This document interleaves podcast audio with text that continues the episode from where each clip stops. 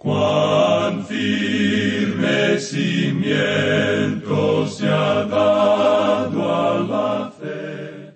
A través de la Biblia, un análisis de la Biblia libro por libro que le ayudará a crecer espiritualmente. Estos estudios fueron diseñados por el doctor J. Vernon McGee. Acompáñenos en este fascinante recorrido a través de la Biblia. La palabra En Daniel capítulo 3, versículos 3 hasta el 7, leemos lo siguiente. Y el pregonero anunciaba en alta voz, Mándese a vosotros, oh pueblos, naciones y lenguas, que al oír el son de la bocina, de la flauta, del tamboril, del arpa, del salterio, de la zampoña y de todo instrumento de música, os postréis y adoraréis la estatua de oro que el rey Nabucodonosor ha levantado. Y cualquiera que no se postre y adore, inmediatamente será echado dentro de un horno de fuego ardiendo. Por lo cual, al oír todos los pueblos el son de la bocina, de la flauta, del tamboril, del arpa, del salterio, de la zampoña y de todo instrumento de música, todos los pueblos, naciones y lenguas se postraron y adoraron la estatua de oro que el rey Nabucodonosor había levantado. Imagínese, la gente se postró y adoraba a una estatua porque el rey les había mandado hacerlo. Tal vez sus corazones lo habrían llevado a adorar de todos modos, porque la idolatría no era nada nuevo para ellos. Bienvenidos a través de la Biblia, el programa donde conocemos a Dios en su palabra. Soy su anfitrión, Heyel Ortiz. Estamos en la segunda semana de un estudio de seis semanas en el libro profético de Daniel. Y créanme, es un libro muy, pero muy interesante. Y honestamente, un poco difícil de entender e interpretar. Así que espero que se quede con nosotros durante todo el estudio. Si se pierde un programa o unos programas o si desea volver a escuchar un estudio, siempre los puede encontrar en YouTube o en Spotify o las plataformas de streaming como Apple Podcast y Google Podcast. Visite a través de la biblia.org barra escuchar para descubrir las varias opciones para escuchar el programa. A través de la biblia.org barra escuchar. Sadrach, Mesad y Abednego son nombres famosos, ¿verdad? Pero, ¿conoce usted la historia completa? La historia verdadera. ¿Sabía usted que había un cuarto hombre que estaba en el horno de fuego junto con ellos? ¿Quién era? En el estudio de hoy, en el capítulo 3 de Daniel, empezamos en el versículo 3 y nuestro maestro Samuel Montoya nos explica el milagro que Dios está a punto de realizar entre ellos. Iniciamos este tiempo en oración. Padre Celestial, te damos gracias por la oportunidad que tenemos de estudiar tu palabra.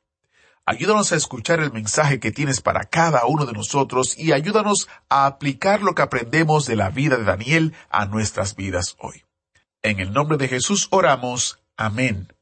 Y ahora busque su Biblia o encienda su Biblia Daniel capítulo 3, porque iniciamos nuestro recorrido bíblico de hoy con las enseñanzas del Dr. Magui en la inconfundible voz de nuestro maestro Samuel Montoya. Regresamos hoy, amigo oyente, al tercer capítulo del libro de Daniel. Aquí podemos observar que el orgullo pagano es juzgado. Nabucodonosor hizo construir una gran imagen de oro. Dios le había dicho que él era la cabeza de oro, y el orgullo movió a este hombre en esta dirección, en lugar de humillarse ante el hecho de que Dios había sido quien le puso a él en esa posición tan elevada. Así es que él hace construir esta imagen que tiene como treinta metros de altura, la coloca en el campo de Dura y llama a todos los dignatarios de su reino. De modo que varios miles de personas se reúnen allí en Babilonia, en esa planicie de Dura. La idea detrás de todo esto era que él quería que esto tuviera un principio unificador entre todas las tribus y las lenguas y los pueblos del lugar. Aparentemente era una imagen de sí mismo, aunque hay algunas dudas en cuanto a esto. Por lo menos, él fue quien levantó esa imagen, y ahora se tiene una reunión de dedicación de esta imagen y debía ser adorada. Esa es la orden que él ha dado. Ahora esa dedicación tomó lugar cuando todos los gobernadores y los capitanes y los jueces y los tesoreros y consejeros y los gobernadores de las provincias, todos ellos se reunieron en ese lugar. A ellos se les daba instrucciones especiales para que pudieran regresar y hacer un lavado cerebral a esa gente, y entonces todos tendrían una sola religión. Con eso nos podemos dar cuenta que la idea de que haya una sola religión o una sola iglesia no es nada nuevo, por cierto. Es algo que ya existía hace mucho tiempo. De modo que aquí vemos que tenemos este esfuerzo presentado en el mismo corazón de la idolatría.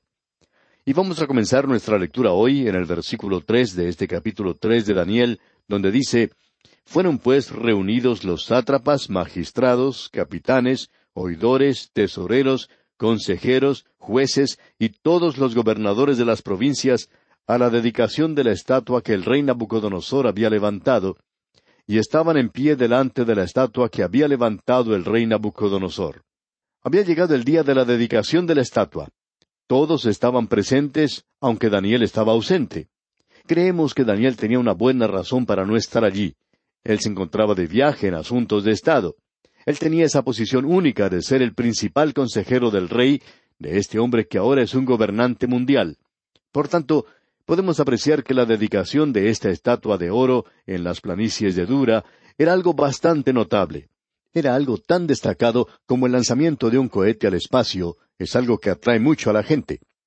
Ahora los versículos cuatro al seis de este capítulo tres de Daniel dicen Y el pregonero anunciaba en alta voz Mándase a vosotros, oh pueblos, naciones y lenguas, que al oír el son de la bocina, de la flauta, del tamboril, del arpa, del salterio, de la zampoña y de todo instrumento de música, os postréis y adoréis la estatua de oro que el rey Nabucodonosor ha levantado. Y cualquiera que no se postre y adore, inmediatamente será echado dentro de un horno de fuego ardiendo. Aquí tenemos este servicio de dedicación. Hoy se habla mucho en cuanto a la libertad de culto, pero esta gente no sabía nada en cuanto a eso. Toda la gente debía inclinarse en cuanto se acercara a esa estatua, en el momento en que se escuchara la orquesta. Y vamos a hablar de esa orquesta más adelante. El caso es que aquí no hay lugar alguno para una religión personal y espontánea. Todo esto ya ha sido preparado. Toda la gente debe inclinarse, debe postrarse en el momento en que escuche la orquesta. Y usted puede notar que hay varios instrumentos diferentes aquí.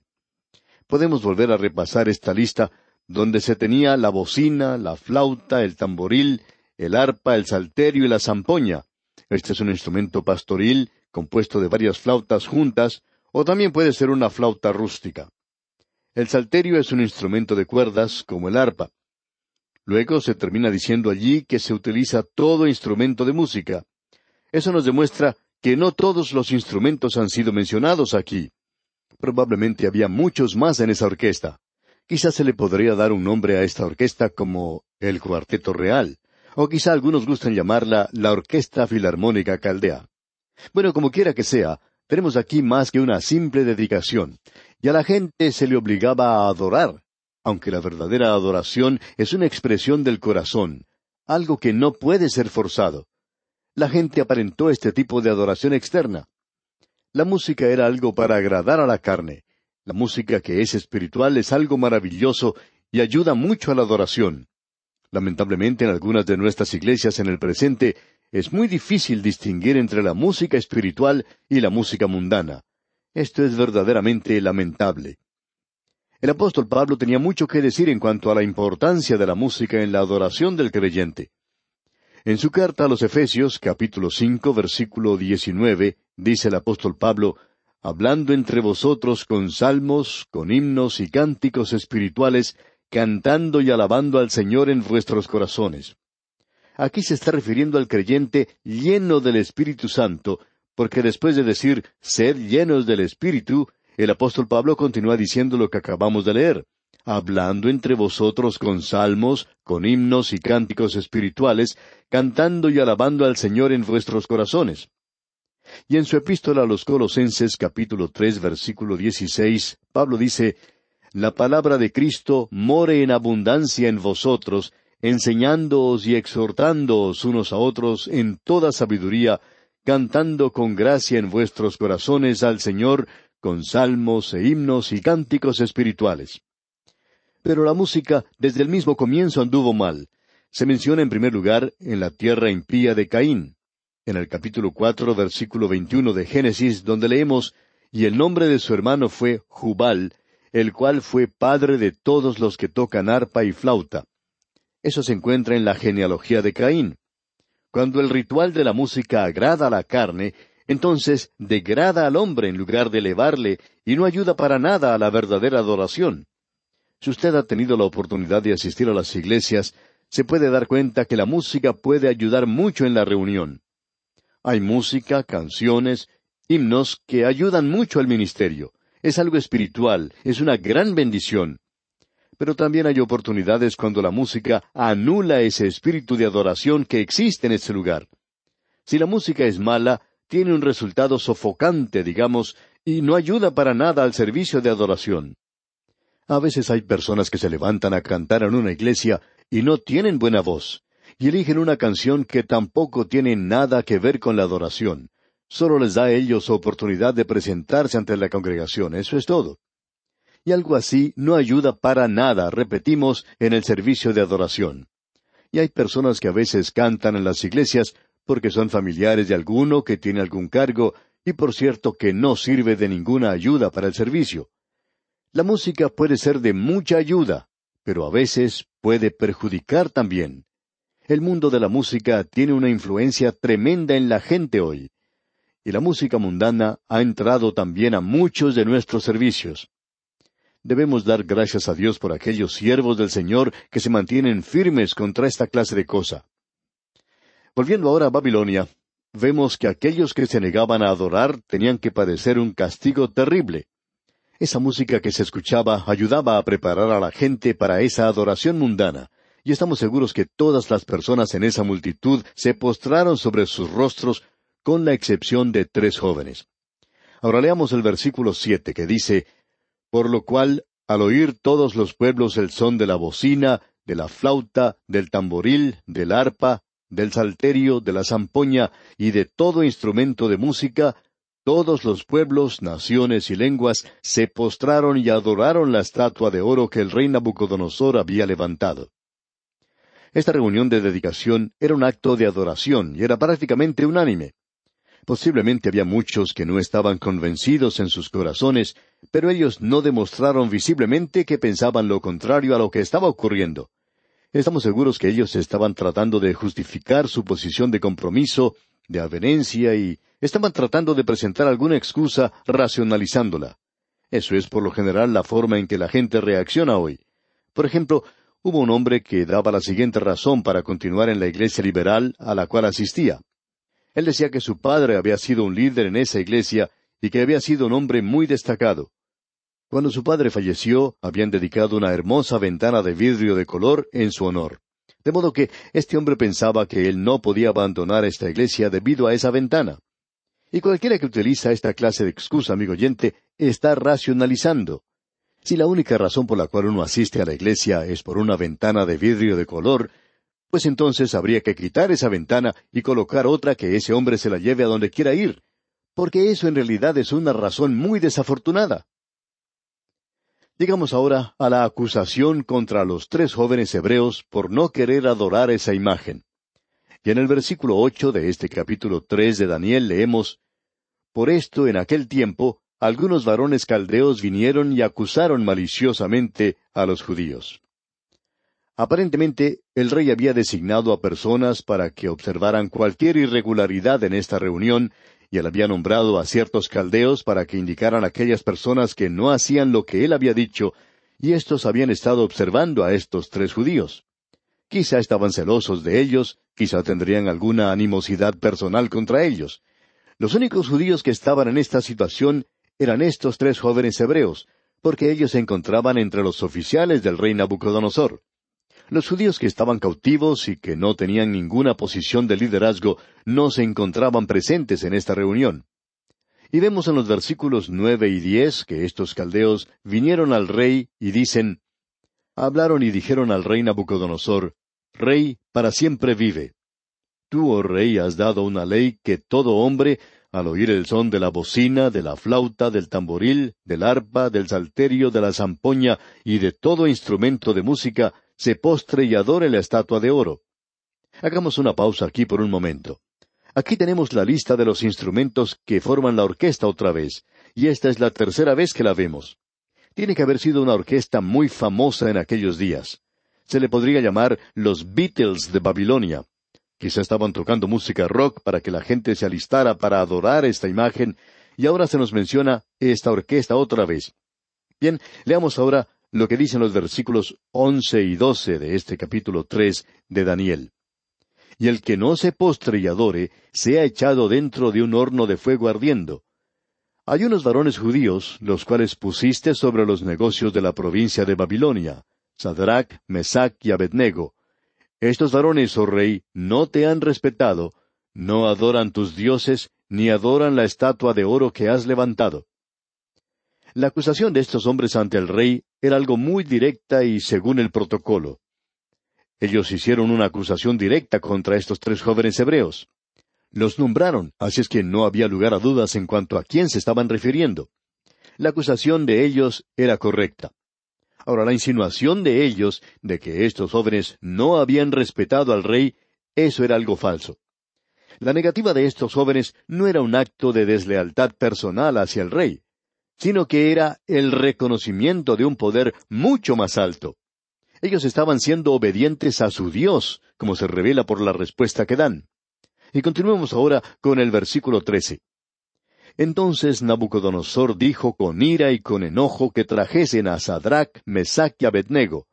Al instante fueron traídos estos varones delante del rey. Ahora notemos lo que dice aquí en cuanto al rey. Se menciona que los llamó con ira y con enojo. Este hombre tenía un problema, un problema psicológico. Vamos a ver esto en el próximo capítulo, pero aquí deseamos destacar esto que caracteriza su forma de enajenación. Diríamos que él está sufriendo de histeria. Es una psicosis maníaco-depresiva. En un momento, esta gente se encuentra roja de ira y al instante siguiente se encuentran riendo a más no poder. Aquí tenemos la declaración de estos tres jóvenes hebreos del poder de su Dios y la razón por la cual se negaron a adorar esa imagen. Leamos ahora los versículos catorce y quince. Habló Nabucodonosor y les dijo, ¿Es verdad, Sadrach, Mesach y Abednego, que vosotros no honráis a mi Dios, ni adoráis la estatua de oro que he levantado? Ahora pues, ¿estáis dispuestos para que al oír el son de la bocina, de la flauta, del tamboril, del arpa, del salterio, de la zampoña y de todo instrumento de música, os postréis y adoréis la estatua que he hecho? Porque si no la adorareis, en la misma hora seréis echados en medio de un horno de fuego ardiendo.